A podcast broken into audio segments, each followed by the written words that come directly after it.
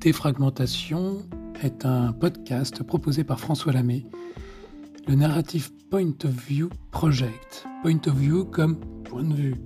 Pour nous, tout est récit et tout est narratif. Ceci est beaucoup plus que du storytelling. C'est une approche holistique et intégrative du narratif dans la communication, le marketing, l'expérience, mais aussi plus largement dans nos existences et nos interactions avec les autres humains et les autres non-humains, le monde. Pour s'en convaincre que tout est récit, essayons de nous représenter un seul fait, un seul événement, un seul phénomène, sans aucun observateur. Conclusion, aucun fait, aucun événement, aucun phénomène n'existe sans récit. On s'en convaincra aisément au fil de ces interviews qui vont défragmenter vos points de vue sur la narration.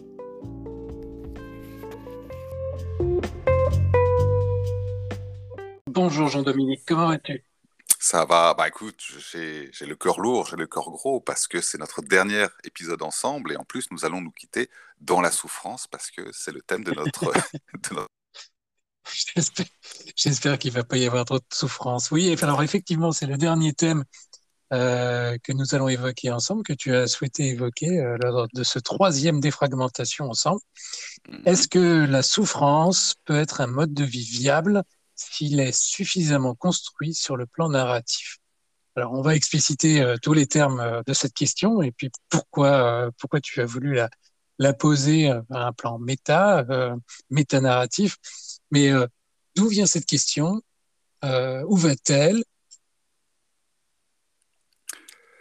Eh bien, en fait, comme tu le sais, ben, j'observe beaucoup autour de moi et une de mes sources d'inspiration première, euh, eh ben, en fait, c'est LinkedIn. Euh, c'est-à-dire que euh, sur LinkedIn, je vois passer de plus en plus de posts avec des espèces de, de, truismes, des mantras qui, qui me disent je ne perds jamais, soit je gagne, soit j'apprends.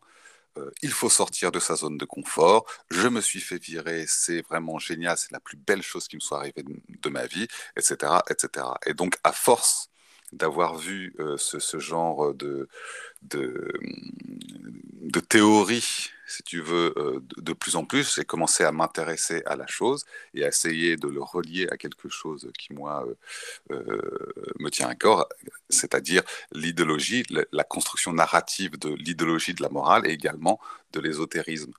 Et je me suis rendu compte que via justement le développement personnel euh, qui est de plus en plus présent dans le monde du travail, et tout le développement du New Age, qui en soi pourrait ne pas être une mauvaise chose, euh, puisque ça peut amener une forme, une forme de sens au monde du travail ou au monde de, de, l'entreprise ou à la façon simplement de, de mener sa vie. Euh, il y a une perversion et une, confusion des genres au niveau du New Age qui a été instillée par quelqu'un dont euh, certainement personne n'a jamais entendu parler, sauf s'ils sont très versés en ésotérisme, qui est Alan Kardec.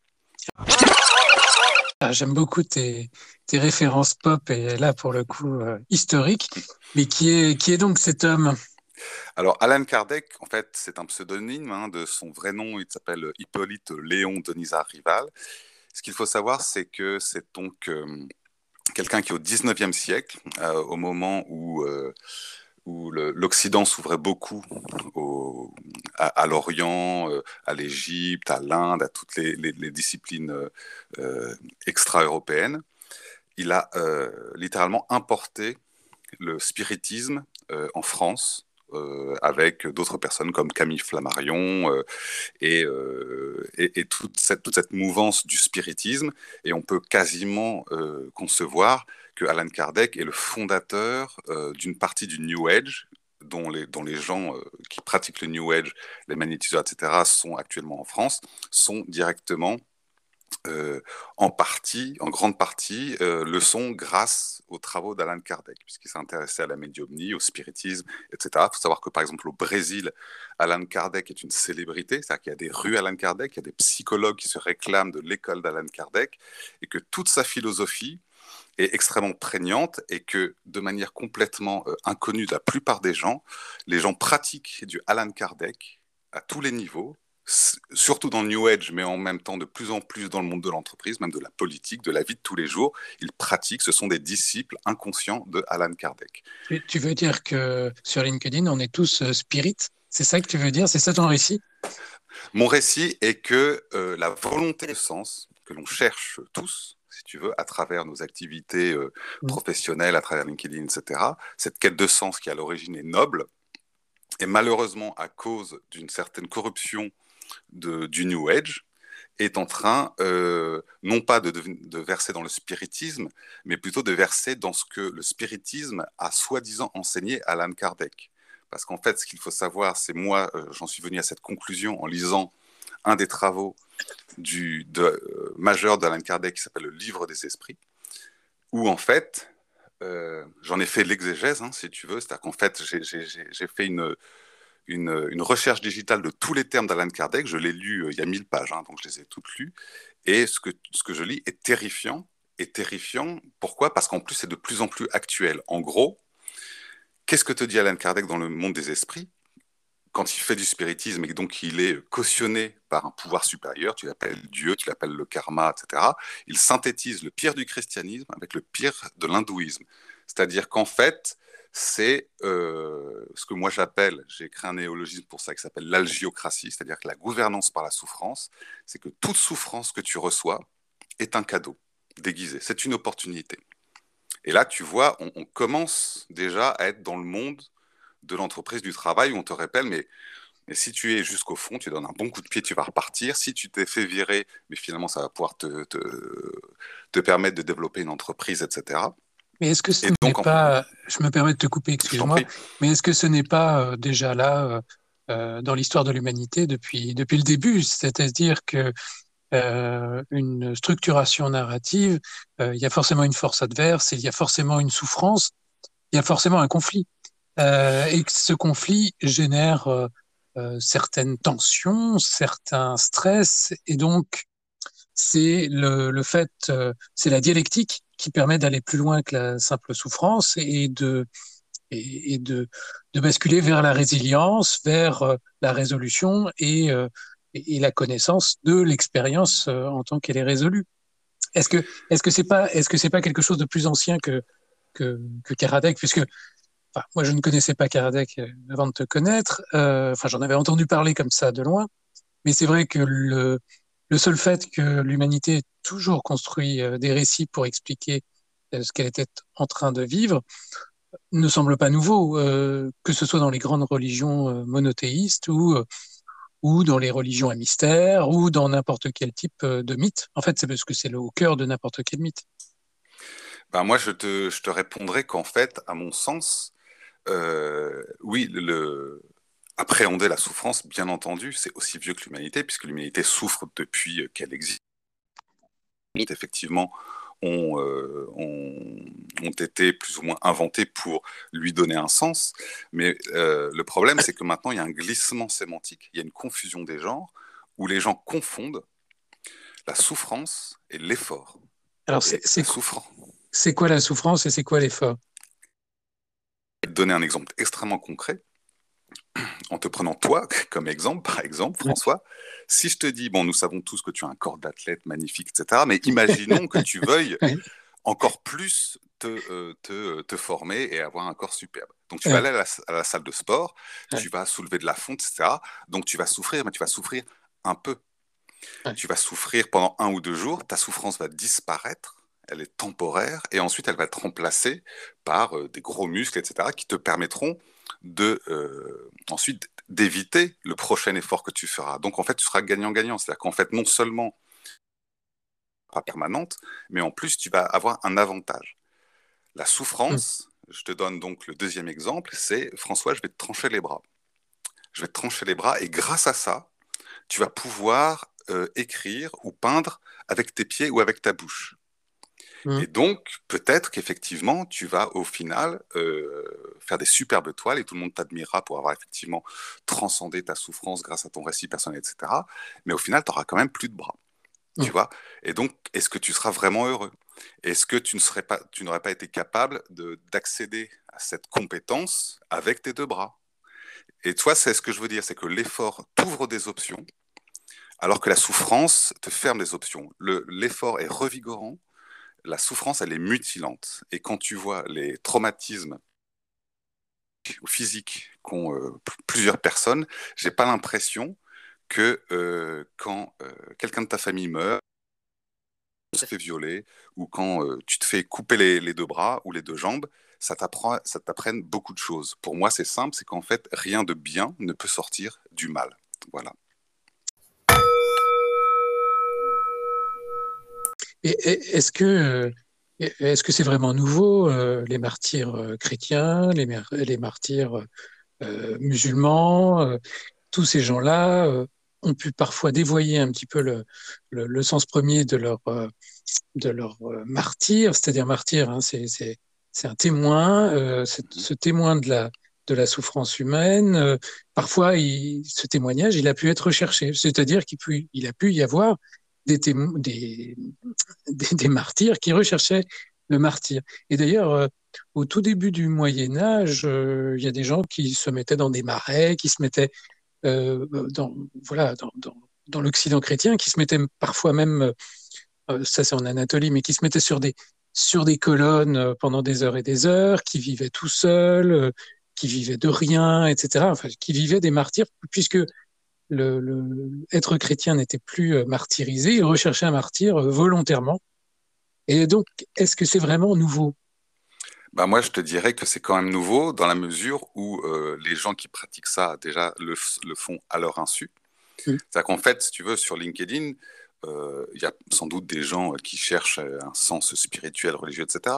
Mais là, ça n'est pas le cas. Si tu veux, c'est qu'en fait, tous les gens qui reçoivent euh, tous ces pseudo-enseignements, tous ces euh, truismes euh, sur la souffrance, etc., ne savent pas qu'ils sont, qu'ils sont en recherche de quelque chose. En fait, ils sont, ils sont martyrs malgré eux. Le martyr dont tu me parles, lui, il est dans une quête, il, identifie clairement son contexte narratif, il se dit, mmh, mmh. voilà, moi j'ai décidé que j'allais atteindre l'illumination par la souffrance. Voilà. Donc, donc il, il, sait où il va, il sait ce qu'il est, il sait ce qu'il veut. Or, euh, mais c'est lui qui est acteur. Lui, il, ne le subit pas. Mmh. Parce qu'en fait, effectivement, les martyrs chrétiens, sauf, sauf si effectivement ils se font poursuivre, je sais pas, par les Romains, par euh, ceux qui les haïssent, etc., ils se réjouissent de souffrir parce qu'ils sont dans un, dans un mode spirituel qu'ils ont, euh, qu'ils ont épousé volontairement. Mmh. Alors que la personne sur LinkedIn à qui on, on, répète en boucle toute la journée, mais tu dois sortir de ta zone de confort, tu dois euh, remercier que l'on te vire, tu dois remercier euh, que de ne pas être payé parce qu'en échange, ça te fait une expérience et un jour l'univers te le rendra. Tout ça, c'est du Alan Kardec, tout ça, c'est de la corruption du développement personnel. je, me fais, je, me fais, un pardonne-moi, je me fais encore l'avocat du diable, mais est-ce que ce n'est pas de la narration de soi dévoyée, c'est-à-dire euh, de, la, de la suroptimisation, si on veut, du storytelling personnel. En fait, euh, je serais d'accord avec toi dans la mesure où euh, cette, ce, distinguo que moi je fais entre la souffrance et l'effort, l'effort, oui, te constitue une, résilience, mais pas la souffrance. C'est-à-dire que la souffrance, en fait, te mutile. Elle t'enlève quelque chose. Et effectivement, si on prend euh, l'exemple de Boris Cyrulnik, dont toute la famille a été tuée dans les, camps de concentration, effectivement, face à une grande souffrance, tu vas effectivement développer une résilience, tu vas dépasser, métaboliser ta souffrance et tu vas accéder à quelque chose qui va, qui va te permettre de continuer. Mais la question est, est-ce que c'est souhaitable? Tu vois, il y a beaucoup de gens, et surtout dans les réseaux sociaux et euh, au niveau de, de, la success story, qui pourront dire, ah bah regarde, euh, Boris Cyrulnik, maintenant, il vend plein de livres, il est super célèbre, euh, c'est génial, mais est-ce qu'au final, Boris Cyrulnik préférait pas avoir ses parents? Et encore une fois, est-ce que Boris Cyrulnik n'aurait pas pu euh, développer, si tu veux, tout son travail en, en, ayant une famille heureuse? Est-ce qu'il n'aurait pas pu, par empathie et par compassion naturelle, travailler sur la résilience, sur la souffrance? Est-ce que justement, via euh, le fait de s'intéresser au récit de l'autre et par, euh, par tout un phénomène de recherche, tu ne peux pas euh, t'identifier à la souffrance de l'autre pour essayer de la résoudre. Tu vois, est-ce que tu es forcé de vivre quelque chose pour comprendre cette chose? Alors, il y a certains qui vont te dire oui, et puis, mais d'un autre côté, je pense qu'aussi, par exemple, à travers les récits et les histoires, tu peux très bien imaginer euh, ce, que, ce, que, ce que représente la souffrance de l'autre. Tu vois, tu n'as pas besoin d'être un animal en, voie d'extinction pour te dire ben, il faut lutter contre le réchauffement climatique. Bien sûr. Mais est-ce que est-ce que c'est vraiment nouveau? Puisque c'est vrai que euh, début du Moyen Âge, par exemple, euh, ou à la fin de l'Antiquité, les plutôt les les, les, les, gens qui, euh, qui, qui, se construisaient des martyrs, qui devenaient des martyrs en tant que témoins de la, de la souffrance humaine, ne recherchaient pas eux non plus la souffrance finalement, et comme un, un, élément qui leur permettait de, de montrer que leur récit était résilient, euh, leur récit là pour le coup religieux, eschatologique, d'attente de, fin du monde, est-ce que, ou, ou juste religieux. Parce que c'est vrai qu'il y a eu des, des martyrs euh, qui se sont euh, qui se sont mis euh, dans des endroits. Alors il y a les martyrs qui sont allés dans les dans les cirques se faire manger par les lions, mais il y a aussi des martyrs qui se sont mis dans des marais, dans des sur des colonnes, enfin qui se sont construits des modes de vie particulièrement difficiles et, et dans la souffrance pour accéder à une forme de, de, sans doute de, de compréhension euh, divine, un peu à la manière de, de Job, qui, euh, qui lui euh, n'a rien demandé à personne, mais qui souffre parce que, parce que Dieu est, omniscient, omnipotent et qui n'a pas besoin de lui indiquer pourquoi il souffre, mais du coup Job il souffre et il doit accepter cette souffrance. Et donc il y a, est-ce que c'est vraiment nouveau? C'est ma question. Ben, disons que pour répondre à ta question, c'est que le, peut-être que le principe n'est pas nouveau, mais euh, la confusion des gens, elle, elle est nouvelle. C'est-à-dire qu'en fait, euh, le, la, la, hiérarchisation, la, confusion des gens qu'on fait entre l'effort et la souffrance, où on te dit que finalement, euh, plus tu souffres, plus, plus tu es quelqu'un de cool et plus tu accèdes à, quelque expérience comme si tu affichais, si tu veux, des, des trophées. En fait, mmh. tu dis, voilà, sur les réseaux sociaux, euh, euh, je, me suis fait virer, c'est super, c'est vraiment génial, ça m'a permis de rebondir. Euh, Est-ce que ça, ne, contribue pas à une espèce de corruption de, la société qui, euh, plutôt qu'à l'origine, euh, devait supprimer cette souffrance, à savoir te donner l'abondance, te donner de l'eau, de la nourriture, etc. Maintenant, comme elle ne tient plus trop ses promesses, on essaye de te vendre sur la souffrance qui est inhérente effectivement pour l'instant, en tout cas à la nature euh, du vivant en fait, même pas humaine mais du vivant. Euh, on essaye de te dire, ben, nous on veut pas vraiment euh, résoudre la souffrance, on va te faire passer la souffrance comme un passage obligé pour le succès.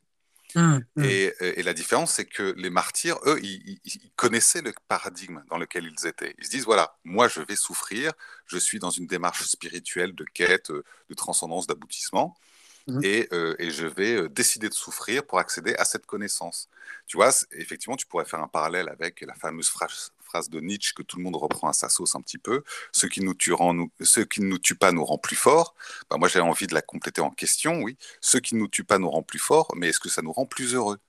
Tu vois, est-ce que forcément, euh, et là, en fait, je vais, te poser une, question euh, centrale hein, euh, qui, moi, me, me, taraude par rapport à ça. C'est est-ce que forcément la, la, voie de l'illumination passe obligatoirement par la souffrance? Tu vois, quand tu prends le bouddhisme, euh, en fait, oui. tu veux te délivrer de la souffrance. Et quelque part, dans le christianisme, si tu veux, tu as un, phénomène du martyr, de l'émulation de, de, la souffrance de Jésus, en oubliant que si Jésus souffre, c'est pour nous éviter une future souffrance. Donc tu vois, il y a mmh. une espèce de, de contradiction avec la, la, la, poursuite de cette souffrance où tout le monde euh, sur les réseaux sociaux se glorifie de souffrir alors qu'en fait, il ne souffre pas vraiment et qu'en fait, ça, ça, devient une espèce de, justification euh, qui est qui est, qui est accentuée par le monde du travail et qui est accentuée par la société et, toute cette confusion des gens où on refuse de voir la véritable souffrance et on fait passer de l'effort pour la souffrance pour dire regardez comme je suis quelqu'un d'extraordinaire j'ai dépassé ma souffrance je suis un Boris Cyrulnik je suis euh, euh, quelqu'un à qui on a tranché les jambes etc Sauf que c'est pas vrai. Donc la véritable souffrance dans la société occidentale, on la cache parce qu'elle est anxiogène. Mmh. Et, euh, et on, on, on, tran on, transmute de manière assez malsaine l'effort en une espèce de néo-souffrance que chacun doit rechercher pour avoir une espèce de validation de son existence. Alors qu'en fait, moi, je pense quand même que le but de toute société civilisée, c'est d'abolir de, de, la souffrance et qu'il y ait de moins en moins de souffrance. Et, et, je, je, compléterai ça en disant un, un simple truc, c'est que aussi le consumérisme ne peut pas fonctionner sans souffrance. En fait, la souffrance, ça fait vendre. Oui, fait, et c'est sans doute euh, ce qui s'est mis en place, euh, euh, puisque c'est vrai que c'est ce qu'on... Vraiment, je suis euh, très... J'ai l'impression qu'on est passé en 40 ans euh, d'Eros à Thanatos, c'est-à-dire que euh, les récits qui font vendre sont passés des récits de joie à des récits de souffrance euh, qui ne sont plus qui ne sont plus orientés vers la joie. On a vu, enfin moi je vois ce basculement euh, à la fin des années 70 et début des années 80 du siècle dernier, où il y a vraiment eu une bascule, et cette bascule euh, est très très marquée depuis les grands récits catastrophistes, en particulier de grands récits écologiques, alors, c'est vrai que l'actualité euh, nous, donne, euh, ne nous permet pas de, de, de, de puisque c'est une réapparition de, de, mm-hmm. du narratif XXe euh, siècle, mais euh, le, le, le, grand retournement euh, de la fin des années 70, des, des années 80, avec la fin, euh, à la fin du mur, la fin du monde bipolaire, euh, et la fameuse fin de l'histoire qui était de Francis Fukuyama, hmm. ouais, qui était euh, défendue à partir des années 90, puisqu'il y avait un monde qui était censé être unifié, le monde du consumérisme, etc. Euh, à partir de ce moment-là, c'est vrai qu'il y a eu un flottement, euh, il me semble, dans les mythes qui étaient euh, développés, et un flottement euh, euh qui, ne trouvait plus d'adversité véritablement incarnée. Et la seule adversité qu'on a trouvée de manière euh, plus, plus, globale, plus sociétale, euh, c'était une adversité, une force adverse qui était la souffrance. Et il n'y avait plus euh, tous ces récits autour de la libération, autour de la joie, autour euh, euh, de nouveaux sens qui pouvaient passer par la libération sexuelle, les drogues, etc. Mmh ou ou le, le, projet socialiste ou communiste réalisé, etc. Et donc, il n'y avait plus tous ces récits qui, en, qui emportaient vers des choses positive, il n'y avait plus que euh, de la résistance à des forces adverses négatives, et en particulier euh, le récit écologique qui a pris, à mon sens, euh, une place euh, centrale. Alors même si euh, il y a une nouvelle occurrence hein, du, du récit bipolaire qui, qui, qui, vient d'arriver, comme quoi tout arrive dans les récits, y compris des nouvelles mutations, mais il y a vraiment eu une bascule à ce moment-là, et c'est vrai qu'aujourd'hui, on a l'impression que tout est basé sur la souffrance, sur effectivement Thanatos, la, la, la, la recherche de, de, souffrance et de mm-hmm. et la l'orientation euh, mortifère euh, plutôt que l'orientation joyeuse. Mais euh, malgré tout, malgré tout, la, la, la résilience et le dépassement de la souffrance euh, qui devient de la joie, c'est quelque chose aussi qui euh, qu'on peut retrouver par exemple dans euh, euh, le narratif du blues, par exemple de la musique blues, des esclaves qui souffrent, eh bien réussissent par leur par leur musique à, à, incarner cette douleur et à la transformer en joie. De la même façon, le flamenco, la musique flamenco, c'est si on écoute deux minutes de musique flamenco, on comprendra pourquoi les gens euh, crient et modulent leur voix, c'est que, a priori, ils soufflent. Donc, c'est vrai que c'est pas nouveau, nouveau. Et, euh, mais c'est vrai qu'il y a, euh, là, je te rejoins tout à fait. C'est vrai que depuis, depuis quelques dizaines d'années, on retrouve un, quelque chose de mortifère, en tout cas une attraction mortifère pour tous ces récits sombres. Euh, et même les comics, euh, tu me, mmh, voilà, le, le, le, le, montre, Batman qui est sombre, etc. Et Wolverine. Ces, euh, voilà.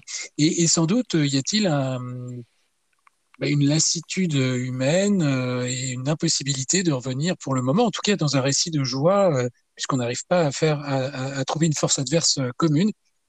Euh, je ne sais plus si j'en ai parlé, mais c'est vrai qu'Yves Coppens avait dit ça, je, ne sais mm-hmm. plus et que l'espèce humaine fera un récit commun, si j'en ai parlé la dernière fois, mais fera un récit commun quand, quand une civilisation extraterrestre arrivera, et sans doute que l'unité est quelque chose qui est recherché, mais en même temps extrêmement craint.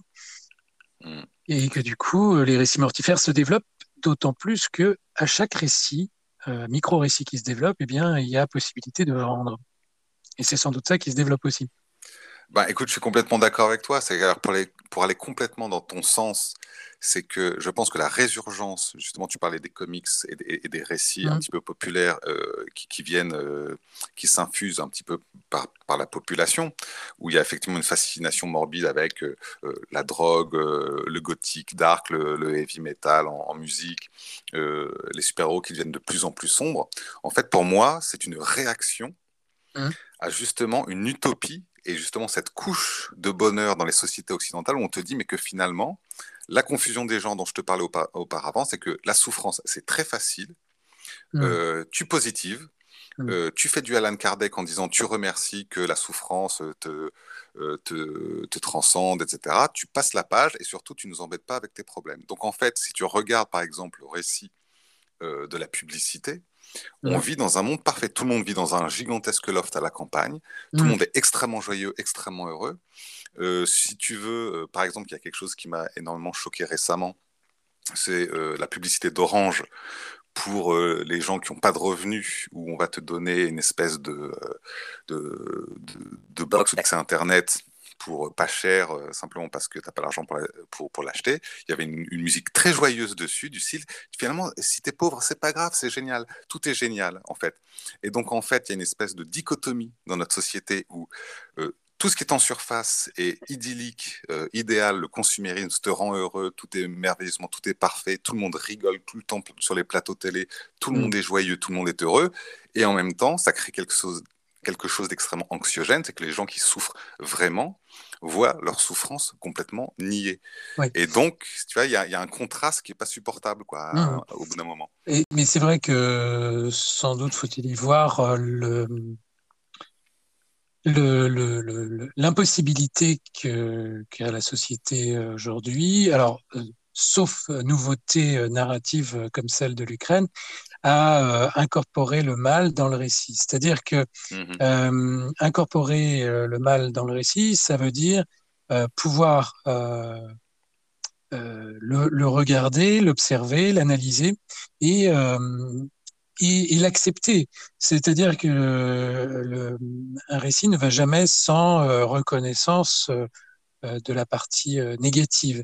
Et aujourd'hui, sans doute que les récits ont beaucoup, beaucoup de mal, ont toujours. Enfin, c'est vrai que c'est pas nouveau non plus, mais sans doute qu'aujourd'hui, on a la, la, les, les, publicités euh, et tout ce qui nous, euh, tout ce qui nous rassure, euh, euh les normes, euh, deviennent extrêmement positives, alors que nous vivons sans doute dans une période relativement sombre. Et c'est vrai que la multiplicité des récits, on en a déjà parlé la dernière fois, euh, qui viennent à créer des bulles de sens, euh, ça va de plus en plus vite. Et sans doute que euh, cette multiplicité des souffrances permet à chacun de dire j'existe, tout simplement. Oui, tout à fait. C'est plus facile de dire je souffre plutôt que de dire je recherche un chemin vers la joie. c'est plus accessible rapidement. Oui, c'est parce qu'en fait, il y a justement, puisque personne, si tu veux, ne veut s'attaquer au véritable problème de, de, la nature humaine, de l'existence, de l'incarnation, et à, et à, s'attaquer vraiment au véritable problème inhérent à notre existence sur la souffrance. Donc, tu fais juste le constat, par exemple, je souffre, mais comme personne ne veut résoudre le problème, ben, je vais créer une espèce de, de tu vois, de, cosmogonie autour de ma souffrance. Je ne peux mmh. qu'en parler, puisque de toute façon, euh, personne ne l'écoute. Et là, par exemple, c'est là où, le, toute la, tout le New Age, euh, sous-tendu par euh, l'idéologie d'algiocratie de, de, Alan Kardec, arrive en disant ben, si tu souffres, c'est qu'il y a une raison. Et, qu'en mmh. fait, c'est une raison positive. Donc, finalement, réjouis-toi de souffrir, comme ça, tu seras transcendé, comme ça, tu vas accéder. Mais moi, ça me fait penser à une question, si tu veux, très essentielle que, que je voudrais donc poser à tout le monde et que je te pose à toi aussi, mon cher mmh. François, c'est est-ce que le seul moyen d'acquérir de l'expérience et de progresser passe obligatoirement par la souffrance, le deuil ou le malheur? Et à l'inverse, est-il impossible de progresser en étant joyeux, en étant amoureux, en étant heureux? Est-ce que tu ne peux vraiment rien apprendre du bonheur? C'est ça, en fait, que, ce que je voulais poser comme question par rapport à, ton, ta remarque sur la résilience. Ouais. Alors, c'est vrai que le bonheur, moi, me pose un problème. Euh, je, n'y crois pas, moi, au bonheur. Je crois, à la, je crois, non, non, je crois à la joie, mais pas du tout au bonheur. La joie peut être tout à fait durable. Hein. Il suffit de se mettre en, dans un, dans un état d'esprit euh, où euh, la joie euh, peut se trouver n'importe où. Et d'ailleurs, quels que soient les malheurs, quelle que soit la souffrance qui t'arrive, la joie est beaucoup plus, à mon sens, durable que le bonheur, parce que étymologiquement, le bonheur, c'est donc la, la, la, bonne occasion, parce que euh, l'heure, c'est euh, l'occasion, mais euh, la joie, elle, est beaucoup plus durable. Si on a le cœur en joie, on peut l'avoir malgré toutes sortes d'événements négatifs tout le temps. Il n'y a pas. c'est Clément Rosset, qui est un philosophe que j'aime beaucoup, qui parle de la joie majeure et qui fait souvent le, distinguo entre le bonheur et la joie en disant bah, il y a des gens qui vivent des situations absolument épouvantables, épouvantables dans des pays pauvres, avec mmh. la guerre, etc., et qui pourtant sont toujours joyeux. Euh, alors, sans, sans, et d'autres qui vivent euh, dans un loft de la région parisienne et qui sont filmés 24 heures sur 24, ça, ça, ça laissera des souvenirs, voilà, et qui se trouvent quand même des narratifs de fous à déployer euh, pour des, pour absolument tout et n'importe quoi. Euh, en fait, je crois que notre condition, mais bon, ça fait partie de mes convictions personnelles, notre, condition euh, existentielle euh, n'est pas euh, pas indexée à la recherche du bonheur, mais beaucoup, à mon sens, c'est beaucoup plus la résonance de, de, nous autres avec le monde dans la joie. Et ça m'a, enfin voilà, c'est un distinguo que qui m'est personnel, mais mais du coup, cette recherche du bonheur, m'apparaît être un mythe euh, fondateur de l'Occident, euh, puisqu'il y, il y a même eu un, essai très célèbre hein, euh, qui commençait par euh, Le bonheur, une idée neuve en Europe, si mes souvenirs sont bons, voilà, qui est un, qui est un essai qui a défrayé la chronique pendant la Révolution française. Mais le bonheur je ne sais pas si quelqu'un l'a trouvé, mais la joie, euh, j'en suis quasiment certain, on peut la trouver tout, partout, tout le temps. Et c'est vrai que, sans parler, et alors, j'aimerais aussi dire euh, autre chose, c'est que c'est vrai qu'en Occident, euh, le, le regard narratif est absolument foisonnant depuis, depuis les religions révélées jusqu'à et téléologique, avec une fin, avec un début, un milieu, hein, euh, la chute du paradis, euh, le, paradis céleste, etc. les méchants qui vont être punis, les gentils qui vont être remerciés, tout ça. Bon, ça, c'est le côté religieux, mais d'un point de vue narratif général, en Occident, eh bien, le, les ressources et le foisonnement du théâtre, de la littérature, de de tous les accès euh, cognitifs au narratif ont été extrêmement euh, euh, forts, puissants. Et tandis qu'en Orient, en Extrême-Orient, il y a toujours eu une méfiance par rapport au narratif, et en particulier, alors, il y a eu hein, dans, certains, dans certaines philosophies mm. en Occident du recul par rapport à ça, parce que par exemple, quand on te dit de ne pas avoir peur de la mort, parce que finalement la mort, tu ne la connais pas, et tu ne la connais jamais, puisque une fois que tu es mort, tu es mort. D'une certaine façon, euh, il y a une méfiance du narratif, mais dans en Extrême-Orient, que ce soit euh, dans le bouddhisme ou euh, dans le taoïsme, il y a une méfiance très très importante du narratif, à tel point que ça infuse dans toute la société et que, par exemple, les Japonais sont capables euh, de se réinstaller à quelques kilomètres de Fukushima. Et quand euh, il y a un reportage qui leur dit mais alors pourquoi vous vous installez euh, Parce qu'il y a quand même eu quelque chose de grave. Euh, ils, ne voient pas où est le, ils ne voient pas où est le problème. C'est-à-dire que pour mmh. eux, ben, il y a un printemps, il y a un été, il y a un automne, il y a un hiver, et à la fin on meurt. C'est tout. Il n'y a pas de narratif particulier. Il y a un, un, un, un ordre circulaire qui vient, qui vient reposer en fait le narratif général. Et donc c'est vrai qu'il y a en Occident un narratif non seulement religieux, mais aussi un narratif scientifique, avec une progression scientifique, avec un, progressisme, avec il y a toujours une progression en Europe et euh, qui est euh, beaucoup plus mise à distance, euh, en tout cas dans euh, les systèmes euh, traditionnels extrême-orientaux. Et, et c'est vrai que pour éviter de souffrir, sans doute faut-il mettre un petit peu à distance les récits, à mon sens. Et toi, qu'est-ce que tu en penses? Ben, Moi, j'en pense en fait en même temps, je suis d'accord avec toi euh, sur le fait que oui, la mort, on ne la connaît pas, mais par contre, la souffrance, elle, on la connaît. La souffrance, elle, tu peux, tu peux l'expérimenter. Tu peux l'expérimenter tous les jours de toutes les manières. Euh, physique, psychologique, euh, sentimentale, tout ce que tu veux.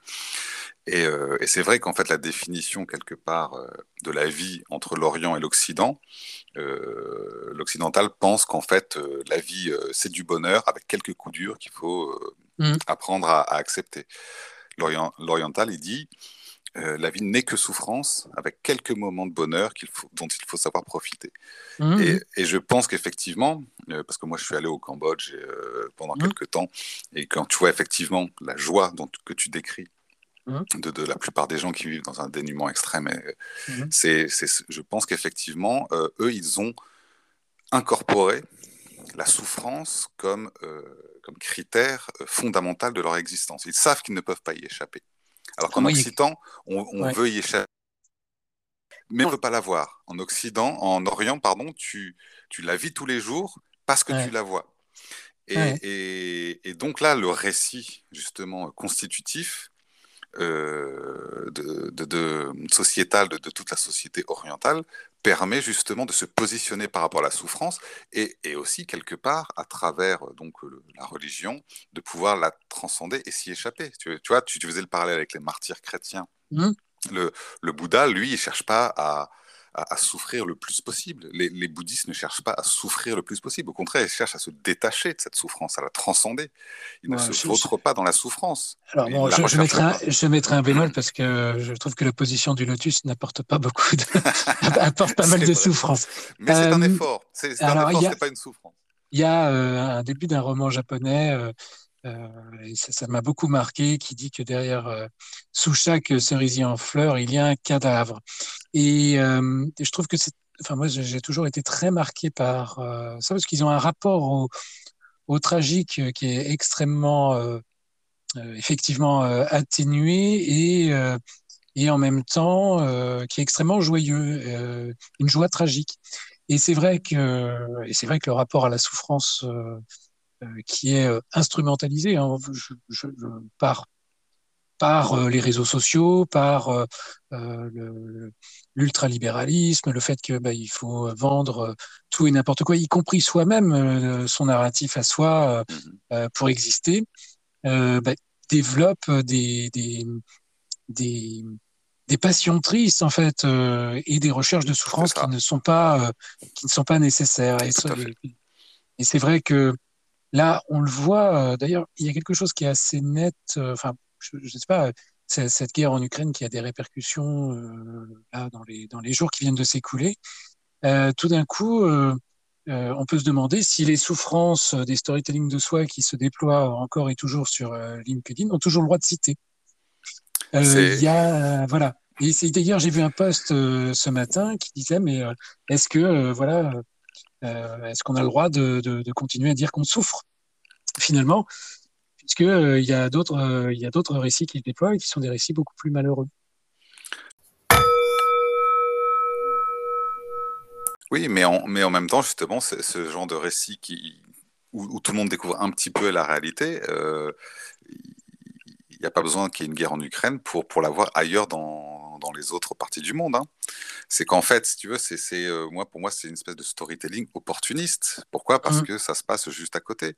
Mais euh, si tu veux, euh, la guerre en Syrie, à, une époque, la Somalie, tu avais exactement la même chose. Et, et c'est en fait, tu vois, c'est, une espèce de de géolocalisation de la souffrance et, de, hiérarchisation. C'est qu'en fait, tout d'un coup, tout le monde découvre ce que c'est que la réalité, ce que c'est que la guerre. Et effectivement, ça remet en question toutes les histoires de storytelling un petit peu personnelles qui est un petit peu instrumentalisé, où effectivement, là, là, là c'est plutôt simple, parce qu'en fait, tu vois la différence entre l'effort et la souffrance. Voilà. Là, mmh. là, là, tu, là, tu la vois, la, la différence. Et, et, et, effectivement, euh, comme tu peux le voir, euh, tout le monde euh, ne, fait, ne réfléchit plus, tout le monde ne fait que réagir. Pourquoi? Parce qu'on a tellement l'habitude à mettre la véritable souffrance, la réalité sous le tapis, que plus personne sait comment se comporter face à elle. Mmh. Tu vois? Alors qu'effectivement, quand tu vois l'Orient, les gens ils connaissent tellement la souffrance qu'ils ont une espèce de, d'entraînement spirituel ou subtil ou philosophique à pouvoir réagir par rapport à ça. Et, et là, je, je, te rejoins complètement par, par rapport à la mise en distanciation du récit de, euh, de la souffrance, parce qu'en fait, en Occident, on a dit que la souffrance, ça n'existait pas, que c'était très facile de, de, la sublimer, que c'était extrêmement euh, gérable, mais quand elle arrive réellement, plus personne sait quoi faire. Voilà. Et, et, et, plus personne ne peut réagir et, créer d'autres souffrances encore pires. Si tu Est-ce que c'est et alors je, je, je remets euh, ma question rituelle. Est-ce que c'est vraiment nouveau puisque Jésus est mort sur la croix? Bah oui, mais, mais Jésus, lui, c'est ce qu'il voulait. Mmh la question est de savoir, si tu veux, encore une fois, c'est euh, quelle, quelle, est la conclusion de ce récit de souffrance? Est-ce que, euh, moi, encore une fois, si tu veux, je, je, je reprends euh, l'exemple, c'est que, il, il, tu vois, une, une, une, philosophie se vérifie dans ses extrêmes. Si tout le monde dit, mmh. mais finalement, c'est génial de te faire virer, c'est génial de perdre un bras, regarde, tu vas rebondir, etc dans ce cas-là, pourquoi essayer de s'en sortir? Essaye de souffrir le plus possible. Tu rases euh, tous les hôpitaux, euh, toutes, les, toutes les zones de confort, puisqu'il euh, faut absolument sortir de sa zone de confort euh, par, par tous les moyens. À la place, tu crées des chambres de torture, des camps de concentration, tu tortures tout le monde tout le temps, et comme ça, tout le monde va beaucoup apprendre, et tout le monde va beaucoup se sublimer. Alors, mmh, est-ce que mmh. ça, c'est un, un projet justement viable de récit social? Je pose la question puisque mmh, c'est tellement génial la souffrance. Ben, pourquoi, pourquoi l'arrêter? Continue mmh, là. Mmh. Ben, moi, je pense que, encore une fois, cette, cette, cette confusion des genres et cette, cette, cette, non, cette non-vision, ce déni de réalité dans lequel on vit euh, en permanence, où euh, euh, tout le monde est extrêmement euh, arc-bouté à, à, caricaturer n'importe quoi en disant Ah mon Dieu, c'est une souffrance absolue, c'est horrible, mon internet ne fonctionne pas pendant euh, toute une journée, c'est une souffrance, et que tu vas mettre tout un storytelling sur LinkedIn en disant mais regardez, etc., pour essayer de vendre quelque chose, euh, moi je trouve ça complètement euh, ridicule. Voilà. Et c'est un, un, storyteller qui l'a dit. bah, enfin, en tout cas, j'essaye de l'être. En tout cas, j'essaye, si tu veux, euh, tu peux. Euh, si tu veux, je ne veux pas non plus avoir l'impression de faire un, un, un jugement à l'emporte-pièce, mais j'essaye de faire en sorte que les gens soient cohérents avec eux-mêmes. Voilà. Mmh, moi, mmh. moi, mon but, c'est pas de juger, c'est que les gens soient cohérents avec ce qu'ils disent eux-mêmes.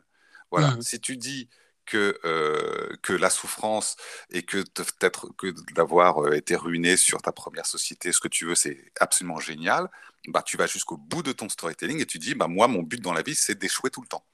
Alors, voilà. il y a une, il y a, c'est certain qu'il y a une compétition euh, victimaire, il y a une compétition dans la souffrance et, et sans doute, euh, sans doute que c'est quelque chose qui effectivement est, perver, est perverti euh, par l'utilisation abusive euh, de biais émotionnels, de biais cognitifs et de, d'émotions mmh. pour créer de la richesse. C'est sans doute quelque chose qui est lié à notre société de consommation. C'est-à-dire, d'ailleurs, j'ai vu, j'ai vu des gens qui défendent du marketing durable, par exemple, mmh. hein, qui qui prennent la parole sur LinkedIn en disant mais non, non, mais est-ce qu'il euh, il fallait vraiment faire ce poste? Est-ce que c'est pas parler euh, pour ne rien dire, juste pour alimenter le, le, le la visibilité euh, et euh, enrichir euh, encore une fois l'intelligence artificielle, enfin l'algorithme LinkedIn Est-ce que c'est, est-ce que votre prise de parole était vraiment nécessaire? Mm -hmm. Mais c'est vrai que euh, le, le, problème de l'être humain, c'est qu'il ne s'il ne suivait que ses besoins, mais en fait, les besoins sont extrêmement faibles et les désirs sont illimités. Et euh, le désir de puissance, le désir euh, de, de, de, la mise en compétition généralisée et ce désir de puissance euh, réunis font que bah, tout le monde déploie des storytelling parfois extrêmement minuscules, basés sur cette compétition, cette compétition victimaire, cette compétition de souffrance, et ça prend des proportions, euh, des proportions euh, inégalées, qui sont sans doute euh, extrêmement lassantes. je ne vois pas comment est-ce qu'on peut survivre à ça très longtemps. sans avoir envie d'une cure de silence et d'une cure de réalité, d'une cure de vérité. Non, mais je suis complètement d'accord avec toi. C'était effectivement cette boulimie mmh. des réseaux sociaux qui est sous-tendue par le New Age, par l'idéologie mmh. d'Alan Kardec, par l'idéologie de la souffrance, où tu dois absolument euh, faire le buzz euh, chaque jour sur tel ou tel, effectivement, comme tu l'as dit, euh, post-storytelling, qui est peut-être est peut-être signifiant pour la personne qui le poste, mais est-ce qu'elle est, est-ce qu'elle va vraiment générer du débat ou, finalement la personne qui fait le post ne, le fait pas pour partager quelque chose, mais juste simplement pour exister au niveau de l'algorithme LinkedIn, c'est le consumérisme et le consumérisme ne peut exister que par la souffrance. Parce que les gens, on va pas dire les gens heureux, puisque j'ai bien entendu ton discours sur le bonheur, mais disons les gens joyeux consomment très peu. Quand tu n'as besoin de rien, tu ne consommes pas. Donc le but du consumérisme, c'est de créer de la souffrance, même, même des fausses. Genre, si tu n'as pas le dernier iPhone mauve, mais mon mmh. Dieu, tu, vas souffrir, tu ne, tu ne feras plus partie de la tribu. Si tu n'as plus tel, tel ou tel euh, fringue de marque, tu, tu mmh. n'existeras plus et tu vas souffrir. Et donc, tu vas créer euh, des fausses souffrances, enfin des véritables souffrances, on va dire sociétales, mais qui sont complètement artificielles parce qu'elles ne sont pas essentielles. Et donc le but du consumérisme, c'est de créer de la souffrance parce que si tu fais souffrir, tu fais vendre pour cautériser cette, cette fausse souffrance qui n'aurait pas euh, eu lieu d'être en, en, premier lieu.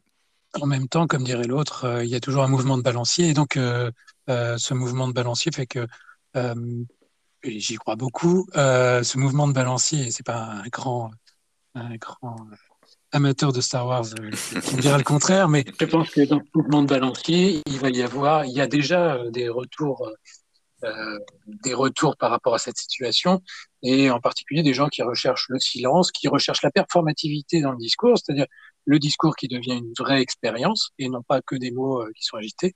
Et il y a vraiment une recherche là-dessus. Il y a même le marketing s'y met, puisqu'il y a le marketing écologique, enfin, qui en tout cas censé l'être. Euh, une écologie dans les contenus. Il y, a, vraiment une recherche par rapport à ça, puisque on est euh, euh, dans un consumérisme de contenu, dans un consumérisme de souffrance, de storytelling qui devient qui devient terrible. Je suis bien d'accord avec toi. Mais, sans doute, moi, je suis optimiste. C'est-à-dire que, comme je suis un grand pessimiste, j'estime que je suis, un grand optimiste. Et je pense que on est allé tellement loin dans cette boulimie narrative, dans cette boulimie de storytelling sur la souffrance, qu'on ne peut aujourd'hui que, euh, revenir vers euh, quelque chose euh, d'une sorte de puritanisme ou en tout cas de recherche de performativité, c'est-à-dire le, mot qui s'inscrit dans l'action, qui va se déployer. Je pense que on peut pas rester comme ça. Je pense que l'équilibre va revenir. L'équilibre de la force va revenir. C'est ça. Bah écoute, comme moi je suis en fait essentiellement, euh, fondamentalement, l'inverse de toi, que je suis euh, optimiste, optimiste ontologiquement, mais pessimiste au, niveau individuel. Donc, je suis exactement l'opposé de toi. Moi, je ne suis pas sûr de ça, en fait. C'est-à-dire qu'en fait, euh, pour moi, les, cycles, quand tu les rapproches des, cycles mmh biologiques, ben, toute, toute histoire a une fin, si tu veux. Tu vois, euh, alors ensuite peut-être que l'histoire se, se, se, manifeste d'une autre manière, euh, se transcende, etc. Mais euh, c'est là que nous sommes différents, Jean-Dominique, parce que je suis beaucoup plus proche des orientaux que, que, toi. Mais alors, de, fait, je ne crois pas que le, le, récit est une fin et c'est une construction cognitive que de penser qu'il y a une fin au récit. Il n'y a pas de fin. Il y a, de, ah, elle ne nous concerne pas. Euh, oui, c'est-à-dire que ce que je veux dire, c'est que pas, c'est qu'effectivement l'histoire continuera sans nous. C'est ça aussi ce, que je, veux dire. Voilà, c'est que en fait, euh, bon bah il y a eu, euh, tu as eu l'extinction des dinosaures, tu as eu l'extinction des espèces, et, et, il faut pas non plus s'illusionner. Tu vois, c'est ce qui me fascine, c'est que moins il y a de, de, spiritualité dans nos sociétés occidentales, et plus l'être humain, l'être humain occidental a une vision biblique de lui-même. Ah à savoir, il, il, ne peut rien lui arriver. Tu vois, c'est moi ce que j'appelle la mm. Netflixisation des esprits. C'est-à-dire qu'en fait, on va forcément ça va forcément se finir dans un, dans un happy end. Et on le voit aujourd'hui, récemment, effectivement, avec le Covid, avec l'Ukraine, etc. Les gens, qu'est-ce la première chose qu'ils disent, ils disent Ah, mais c'est pas possible. Tu vois, on a l'impression d'être dans un film. Bah, si, c'est possible. De, facto, c'est possible. mais ça, c'est l'idiotie du réel. C'est-à-dire que le réel, euh, tout d'un coup, euh, quand il arrive, on ne l'a pas, euh, on ne l'avait pas vu venir, donc on rentre dedans. Le réel, c'est ce contre quoi on se cogne, disait Lacan, et c'est pas rien. C'est-à-dire que tout d'un coup, bah, tu tombes dans un trou, tu l'avais pas venu, le, trou, il est réel. Mmh tout à fait. Et, sans doute que cette idiotie devant le réel fait qu'il ne faut pas trop se soucier des narratifs. Enfin, en tout cas, c'est là-dessus que j'aimerais finir.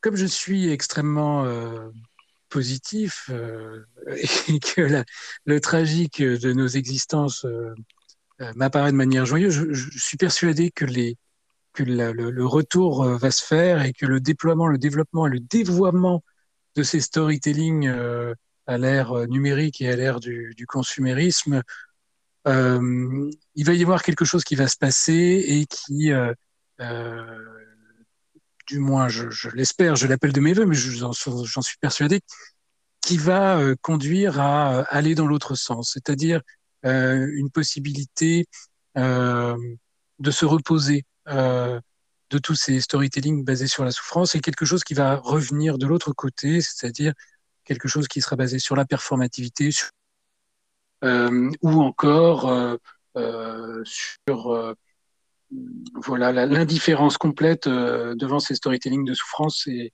le redéploiement de storytelling basé sur, sur la joie. en tout cas, c'est ce que j'espère. Merci beaucoup, Jean-Dominique. Alors, c'était la fin de nos trois. Ben oui. Tout à fait. Alors j'aurais voulu juste sur deux petits points. En fait, c'est que pour, pour, conclure euh, de mon côté, c'est qu'en fait, si j'avais choisi ces deux questions euh, sur euh, les marissous et la souffrance en tant que récit viable, c'est que pour moi, les deux, les, les deux, les deux préceptes sont, sont connexes en fait et se répondent l'un l'autre. C'est-à-dire que justement, cette négation de la véritable souffrance, en fait, euh, crée euh, des situations de plus en plus anxiogènes et donc qui fait que les personnes s'agrègent de plus en plus dans des, dans des, dans des mini-univers autistes, l'univers des Marissous, qui ne voient mmh. que leur propre cosmogonie euh, utopiste à l'exclusion de tout autre. Et plus il y a de cosmogonies utopistes qui excluent et qui sont indifférentes à la souffrance, pour rebondir sur ce que tu dis, et plus ça crée de la souffrance. Parce que je pense qu'en fait, euh, l'indifférence à la véritable souffrance crée encore plus de souffrance. Par contre, là où je te rejoins, c'est que l'indifférence au, faux storytelling de souffrance, là, me semble aller effectivement dans le bon sens. Et le deuxième, euh, le deuxième point que je voudrais dire, c'est qu'en fait, pour être un peu positif, c'est que le récit effectivement, le véritable récit recherché, euh, par exemple celui de la poésie, qui est pour moi comme une mmh. espèce de, prière laïque, si tu veux, où, mmh. par ses aphorismes, par les métaphores, les allégories, par les histoires, les mythes, les légendes, euh, peut être un des moyens d'apporter une forme d'espérance pour se distancier de la souffrance, pour la comprendre, pour l'intégrer, comme on l'a dit précédemment, et pour pouvoir s'en éloigner, mais ne plus utiliser le récit pour la justifier. Voilà, c'est-à-dire qu'en fait, il faut tuer Alan Kardec. Voilà, définitivement. Eh bien, avec merci beaucoup pour ces trois épisodes de défragmentation. J'ai été ravi de te recevoir. Mais pareil. Je, pense que dans l'avenir, on, aura l'occasion de se recroiser euh, lors d'autres podcasts ou lors d'autres euh, interactions, d'autres dialogues. Parce que j'étais vraiment euh, très content de faire ça avec toi. Ça a été très riche, très nourri, très intéressant. Mais pareillement, François, c'était vraiment. merci pour ton hospitalité digitale. C'était vraiment pouvoir euh, échanger avec toi euh, et avoir ta, ta vision euh, remplie de culture et de sagesse, et j'espère toujours être les petits fragments qui parsèmeront la route de défragmentation que j'espère sera très longue et pour que l'histoire continue éternellement. Ah, c'est beau, merci beaucoup. Merci beaucoup François. Salut. À très bientôt. Salut.